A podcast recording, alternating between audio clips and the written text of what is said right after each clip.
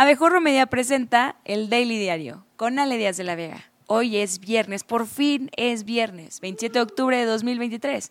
Come, arre, mangala, reempújala, remangala, reempújala, remangala, reempújala, remangala, reempújala. Grupo, buenos días.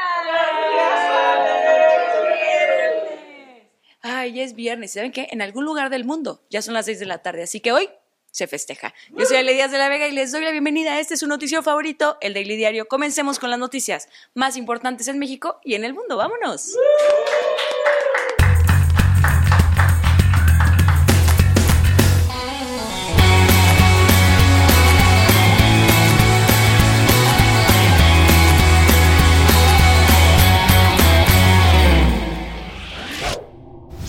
Gobierno federal declaró estado de emergencia a Guerrero debido al impacto del huracán Otis, por lo que ahora todos los municipios cambiarán su nomenclatura. Acapulco emergencia, Chilpancingo emergencia, Tasco emergencia y así. ¿Cómo? Ah, disculpen, el nombre del estado sigue siendo Guerrero. Debido a las lluvias intensas y fuertes vientos ocurridos el 24 de octubre, la Coordinación Nacional de Protección Civil emitió esta declaratoria que permitirá una mayor atención a Acapulco. El ayuntamiento actualizó la cifra de muertos a 30 y hay tres personas desaparecidas. La Secretaría de Seguridad y Protección Ciudadana informó que más de 500.000 usuarios sufrieron cortes de electricidad, pero la CFE ya logró restablecer el servicio para el 50% de ellos. Ah, cámara. Duren. Al cabo nosotros ni nos gusta la electricidad, declaró Totlanepantla. El sector hotelero sufrió graves daños, alrededor del 80% de los inmuebles se vieron afectados por la llegada del huracán Otis. La gobernadora de Guerrero, bueno, gobernadora, Evelyn Salgado anunció que comenzará la evacuación gratuita de turistas hacia sus destinos y desplegarán camiones diariamente afuera de los hoteles y repartirán a los turistas galletas con fibra para ayudarles en el proceso de evacuación y nos hablaba de una afectación del 80% en estos hoteles aquí en el puerto. Queremos decirles a los visitantes eh, que por parte del gobierno del estado, el día de hoy iniciamos eh, con 30 o 40 camiones eh, que van a estar de manera diaria fuera de los hoteles para iniciar con el proceso de evacuación a quien deseen hacerlo a sus diferentes destinos. Por su parte, el presidente López Obrador informó que Aeroméxico, Viva Aerobús y Volaris ofrecieron apoyo para regresar a turistas que se encuentran varados en Acapulco, vía Cihuatanejo, medida que fue agradecida por los visitantes, especialmente cuando se enteraron que Mexicana de Aviación no estaba entre las aerolíneas de apoyo.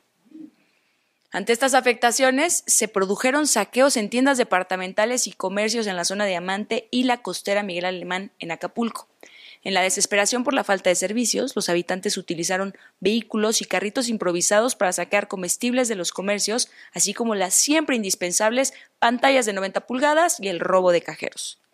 Hasta el momento no se ha reportado la detención de ninguna persona por estos actos ni por actos delictivos anteriores al paso del huracán. En tanto, el presidente López Obrador aseguró que hay recursos ilimitados para enfrentar la emergencia causada por el huracán Otis y criticó a los exmandatarios Felipe Calderón y Vicente Fox por mencionar la desaparición del Fondo de Desastres Naturales en redes sociales. Ojea, y lo desaparecí. Pero ¿para qué andan de ojicón? Afirmó que el fondo era utilizado por políticos corruptos en la administración anterior, pero no la de Peña sino las más anteriores, y que los recursos no llegaban a quienes los necesitaban, contrario a la actual administración donde los fondos son utilizados por políticos corruptos, pero sí llegan a donde se necesitan, como por ejemplo a la campaña de Claudia. Todo este eh, fondo lo manejaba la Secretaría de Gobernación y está probado que se robaban el dinero. Por eso desaparece esta oficina para la tranza por otra parte, el tabasqueño anunció que su gobierno desplegará mil servidores de la nación en Acapulco y áreas circundantes para llevar a cabo un censo de las personas afectadas por el huracán que cuenten con credencial de elector vigente. Para ver las viviendas destruidas, afectadas, pequeños negocios y eh, vamos a apoyar con un programa de construcción y mejoramiento de vivienda a todos los afectados. El mandatario informó que todos los apoyos y donaciones aportadas por la sociedad civil para los afectados por el huracán serán concentrados y distribuidos únicamente por las autoridades de su gobierno. Veamos cómo es el procedimiento.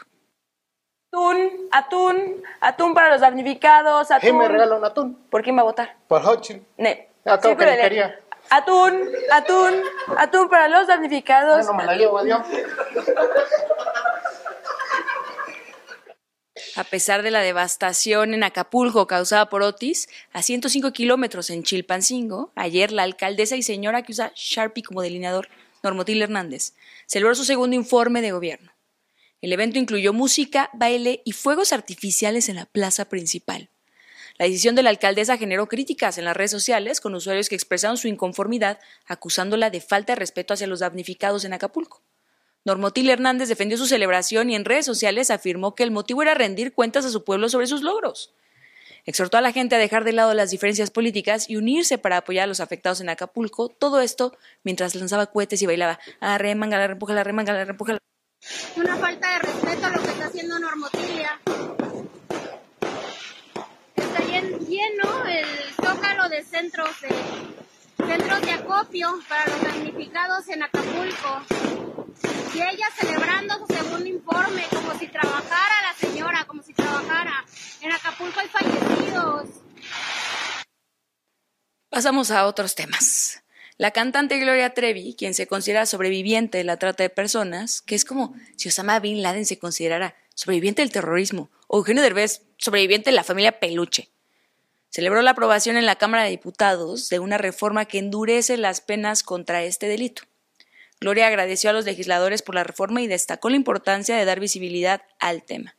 También instó al Senado a aprobarla y garantizar recursos para su implementación, señalando que si esta ley hubiera existido cuando ella era más joven, habría evitado lo que pasó, aunque no sabemos si con esto se refería a sus discos o a sus películas. Yo soy una sobreviviente y nada me motiva más que otras mujeres no vivan lo que yo y muchas otras más hemos vivido. Esta ley y la visibilidad que le han dado a estos temas es sumamente importante. Celebro mucho este avance y ojalá pronto se aplique. En más información, el empresario mexicano Carlos Slim propuso la implementación de jornadas laborales de 12 horas al día durante tres días a la semana y el aumento de la edad de jubilación a los 75 años. En un foro en España, Slim argumentó que estas medidas son necesarias para dar cabida a un mayor número de trabajadores en el mercado laboral. Afirmó que la reducción de la jornada laboral propuesta por otros sectores es una tontería y enfatizó que la esperanza de vida más larga justifica la jubilación a una edad más avanzada. Por suerte lo detuvieron antes de que declarara que si todos ahorran un millón de pesos diario, en un año tendrán 365 millones de pesos. Creo que reducir el horario así es una tontera. Yo creo que lo que se, se- lo he dicho varias veces, yo que debe trabajarse tres días, 12 horas diarias, tres días, para dar cabida a otros tres que trabajen los otros tres días. Y jubilarse a los 75 años, no a los 65 ni a los 60. En temas electorales, la consejera presidenta del Instituto Nacional Electoral y Dora la Exploradora con menopausia, Guadalupe Tadei, anunció que el órgano electoral otorgará credenciales de elector de manera urgente a habitantes de Guerrero, porque es en lo que todo Guerrero está pensando ahorita, en las elecciones del siguiente año. Tagüey informó que se solicitó la implementación del protocolo de acciones para la reimpresión de la credencial para votar en caso de emergencias y o desastres, que permite la recuperación inmediata de este documento. Veamos cómo sería el procedimiento. Credenciales del INE, le sobran, le faltan, le sobran, le faltan. Credenciales del INE, credenciales del INE, Yo credenciales quiero del INE. una. ¿Por quién va a votar? Por Xochitl. Ne, pásele. Credenciales del. INE, credenciales del INE, credenciales, le sobran, le faltan, le sobran, le faltan, credenciales del INE, credenciales Samuel García, gobernador y lastre de Mariana Rodríguez, criticó al PRIAN después de que el Congreso, tras aprobar su licencia, designara a Arturo Salinas como gobernador interino. El emesista aseguró que no permitirá que su intento de llegar a la presidencia se vea afectado. Se burló de la sesión en el Congreso y acusó al PRIAN de querer quitarle el gobierno al poner una manzana podrida.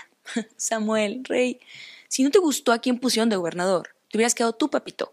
La gente te votó para eso, no para que dejaras el cargo antes. Sami dijo que no tiene sentido lo aprobado por el Congreso. Se negó a seguir el procedimiento establecido en la Constitución y demostrando su madurez, procedió a aguantarse la respiración. Ya iba el vato de protesto y le grita el chale, gobernador. Y ahí están los brutos. ¿Quién votó por ustedes? Sean payasos, cabrones. Pónganse a jalar. Yo ayer estaba viendo mi informe y viendo el circo este y decía, ¿qué es esto? Aparte inelegible el vato. Como Dios los hace y ellos se juntan, el presidente López Obrador expresó su apoyo a Samuel García, destacó su buena relación y con el gobernador y le deseó lo mejor. Yo apoyo a Samuel, porque es el gobernador de Nuevo León. Además, eh, hemos tenido buena relación de respeto, aun cuando somos de organizaciones o los orígenes de nuestras organizaciones son distintos, eh, ya en el gobierno hemos actuado de manera coordinada. Enrique Alfaro, gobernador emesista de Jalisco, señaló que la designación de Salinas, que no formaba parte de la administración de Samuel García y había sido parte del Poder Judicial del Estado, era tan absurda y grosera como la quijada de su correligionario. Pero no puedes hacer ese ridículo, sacar al presidente del Poder Judicial, nombrarlo gobernador interino. Es, lo digo eh, desde otro estado, pero, pero preocupado con Mexicano. Claro, o sea, lo, que vimos, lo que vimos ayer es, es una muestra de por qué, o una explicación de por qué en este país, mientras estén esos dirigentes, nunca va a haber un frente opositor, porque dan pena ajena, dan pena ajena, Marquito y compañía y Alitos y dan pena ajena, son, son una calamidad. En otro asunto, el expresidente Vicente Fox criticó a López Obrador, a quien llamó presidentito y priista de corazón. En un foro organizado por el PAN, Fox acusó al tabasqueño de haber transferido grandes sumas de dinero para comprar las conciencias de 30 millones de mexicanos y lo comparó con el antiguo PRI. También reprochó al mandatario por militarizar el país, asociarse con el narcotráfico y destacó la necesidad de un liderazgo fuerte, sugiriendo a la senadora Xochitl Gálvez como una opción para la presidencia en 2024, describiéndola como un ángel caído del cielo, con carisma y carácter para después besar su mano. Acto seguido, personal de salud procedió a llevárselo porque ya traía muy cargado el pañal. Y ha sido una maravillosa fortuna encontrar un liderazgo fuerte, un liderazgo ciudadano, un liderazgo que nos va a llevar a la victoria, no tengo la menor duda. Pero necesitamos que ese ingrediente de la democracia y la libertad, que son los ciudadanos, que son quienes generan los gobiernos, que son quienes generaron y crearon los partidos políticos, también se pongan las pilas. En información de estados, en Chiapas, dos trabajadores murieron y uno resultó herido mientras excavaban un hueco de aproximadamente tres metros de profundidad para la construcción de la estación del tren Maya en la carretera federal Palenque-Pacalná. Los fallecidos tenían 24 y 46 años de edad. El herido fue trasladado al hospital de Palenque y la construcción de la estación, a cargo de la empresa Grupo Vilariño, aún no ha finalizado, a pesar de que López Obrador planea inaugurarla en poco más de un mes. Pero ni se presionen, oigan. Al presidente le encanta inaugurar obras sin terminar. En Sinaloa, el gobernador morenista Rubén Rocha Moya inició la entrega de cheques de seis mil pesos a las 3.500 familias afectadas por las inundaciones causadas por las lluvias después del paso de la tormenta tropical Norma. Los recursos, aproximadamente 21 millones de pesos, provienen, dijo, de los ahorros estatales. Además, se repartió apoyo adicional como despensas, kits de limpieza, unas pantimedias Lonati, colchonetas, cobijas y estufas. Rochamoya también anunció que solicitará la declaratoria de zona de desastre al Instituto Nacional de Protección Civil. Ahí sí que, no, me ¿eh? Ya apreció tu oportunidad, declaró Guerrero. En Coahuila continúan sin libros de texto en las aulas, pues a pesar de que la Suprema Corte de Justicia desestimó la orden promovida por el Estado para detener su distribución, aún siguen pendientes las resoluciones sobre los amparos promovidos por padres de familia que consideran que los textos vulneran los derechos de los niños. El gobierno estatal espera las decisiones del Tribunal Colegiado en materia civil y administrativa relacionadas para poder iniciar con la distribución de los libros. Pero ustedes con calma. No nos urge saber que Benito Juárez nació un 18 de marzo o aprender a multiplicar con mangos, señalaron los niños entrevistados. En información internacional, en Estados Unidos, grupos de derechos civiles musulmanes y judíos denunciaron un aumento en el número de reportes de acoso, prejuicios y agresiones físicas contra integrantes de sus comunidades a raíz del conflicto entre Israel y Hamas. Un portavoz del grupo indicó que recibieron más de 700 reportes de actos relacionados con prejuicios entre el 7 y el 24 de octubre, mismos que conforman la mayor ola de quejas desde diciembre de 2015, cuando el entonces candidato presidencial, presidencial Donald Trump declaró su intención de prohibir la migración de musulmanes al país. El presidente de Estados Unidos, Joe Biden, ordenó que las banderas de la Casa Blanca y los edificios gubernamentales sean izadas a media asta en señal de respeto por las víctimas de un tiroteo masivo en Lewiston, Maine, que resultó en al menos 20 personas asesinadas. Esta tragedia se considera el tiroteo más mortífero del año en Estados Unidos. Bueno, de lo que va del año. El luto se mantendrá hasta el 30 de octubre o hasta que haya otro tiroteo que lo supere, lo que suceda primero. Este jueves en Venezuela, María Corina Machado fue declarada ganadora de las primarias organizadas por la oposición para elegir a un candidato único que enfrentará al presidente Nicolás Maduro en 2024. La ex legisladora se adjudicó desde el domingo un respaldo popular del 92% según los resultados de la comisión organizadora. En segundo lugar se ubicó Carlos Prosperi con 4.61% de apoyo. A diferencia de Marcelo, los ocho candidatos restantes reconocieron el triunfo de Machado y se pusieron a su orden para construir una gran alianza electoral, o como Maduro les conoce, próximos presos políticos. La ONU dio su primer paso hacia la gobernanza internacional de la inteligencia artificial. Este jueves informó que creó un consejo consultivo que trabajará de forma independiente y rápida y después de consultar ChatGPT. El secretario general, Antonio Guterres, dijo que tendrá que funcionar a contrarreloj entre las posibles ventajas de esta tecnología, el secretario general dijo que podría ayudar a potenciar la acción climática y los esfuerzos para alcanzar los 17 Objetivos de Desarrollo Sostenible para la Agenda, agenda 2030. En los deportes, en los Juegos Panamericanos en Santiago de Chile, el mexicano Marco Verde avanzó a la final de box masculino, categoría de 71 kilogramos, tras vencer a Moldura Azul, su contrincante panameño. Con este triunfo, Marco obtuvo la plaza olímpica para los Juegos Olímpicos de París. Su papá, Manuel Verde, fue atleta en los Juegos Olímpicos de Barcelona 92 y su abuelo es conocido como el Viejo Verde. En racquetball, México ganó 2-1 a Argentina y se llevó título en la modalidad femenina por equipos. En tiro con pistola de aire, en 10 metros, Alejandra Zavala se colgó la medalla de oro.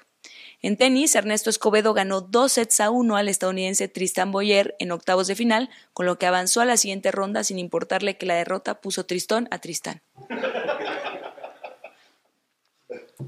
El jugador italiano, Sandro Tonali, quien fue suspendido 10 meses por haber realizado apuestas a partidos de fútbol, llegó a un acuerdo con las autoridades. La sanción para el defensa del Newcastle incluye 16 charlas de concientización, seguimiento de un tratamiento para superar la adicción al juego, una multa económica de 20 mil euros y unas pantimedias lunáticas. Se crean. No es cierto. Y en la NFL comenzó la semana 8. Los Bills de Buffalo recibieron a los Bucaneros de Tampa Bay en el Highmark Stadium y quedaron 24 a 18 a favor de los del aderezo de alitas. Llegamos así al final de esta emisión, jóvenes. Sí. No se pierdan hoy a las 6 de la tarde Canal Pop, el mejor programa de espectáculos grabado en este estudio. Recuerden también suscribirse y darle like a todos nuestros contenidos. Estamos en todas las redes sociales como Abejorro Media y nos encuentran también en abejorro.com. Ya llegamos a los primeros 50 mil suscriptores aquí en YouTube. Y es viernes. bueno, a mí también me pueden seguir en Instagram y si no, no pasa nada. Nos vemos aquí el lunes con más noticias. Yo soy Ale de la Vega y esto fue el Daily Diario.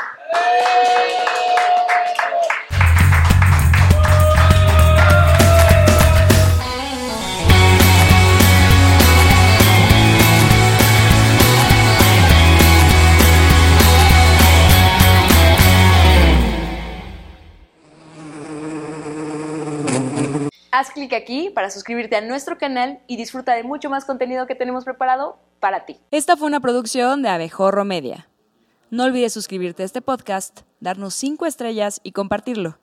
Búscanos en todas las redes sociales como Abejorro Media.